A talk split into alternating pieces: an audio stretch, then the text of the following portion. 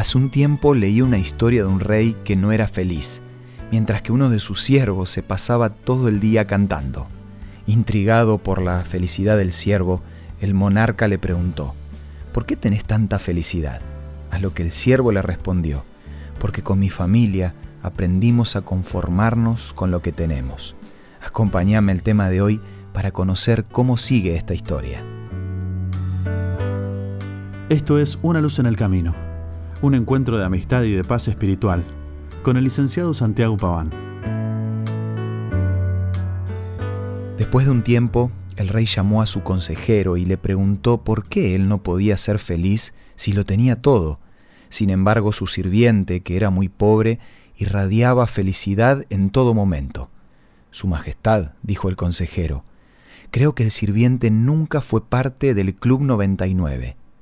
¿Qué es eso? preguntó el rey.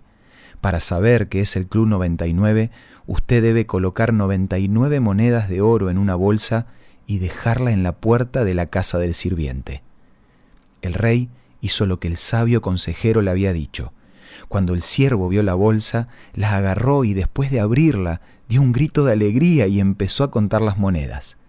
Después de contar varias veces, se dio cuenta que solo había 99. ¿Cómo podía ser? Ahora quería tener 100. Pasó todo el día buscando la moneda que le faltaba y como no pudo encontrarla, decidió trabajar más que nunca para ganar esa moneda de oro. Cuando llegue a tener cien, seré un hombre feliz, se dijo a sí mismo. Desde ese momento, su vida cambió completamente.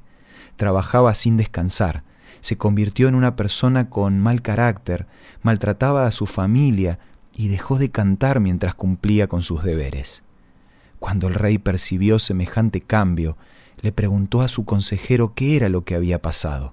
Su Majestad, dijo el consejero, el siervo ahora es miembro del Club 99.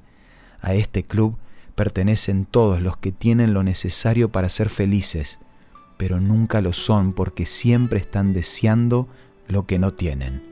Son los que se dicen a sí mismos, si yo tuviera, sería feliz.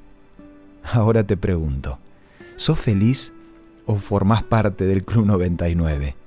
Una persona feliz vive con alegría su presente, no se lamenta por lo que no tiene, disfruta de lo que tiene y eso lo lleva a confiar completamente en Dios.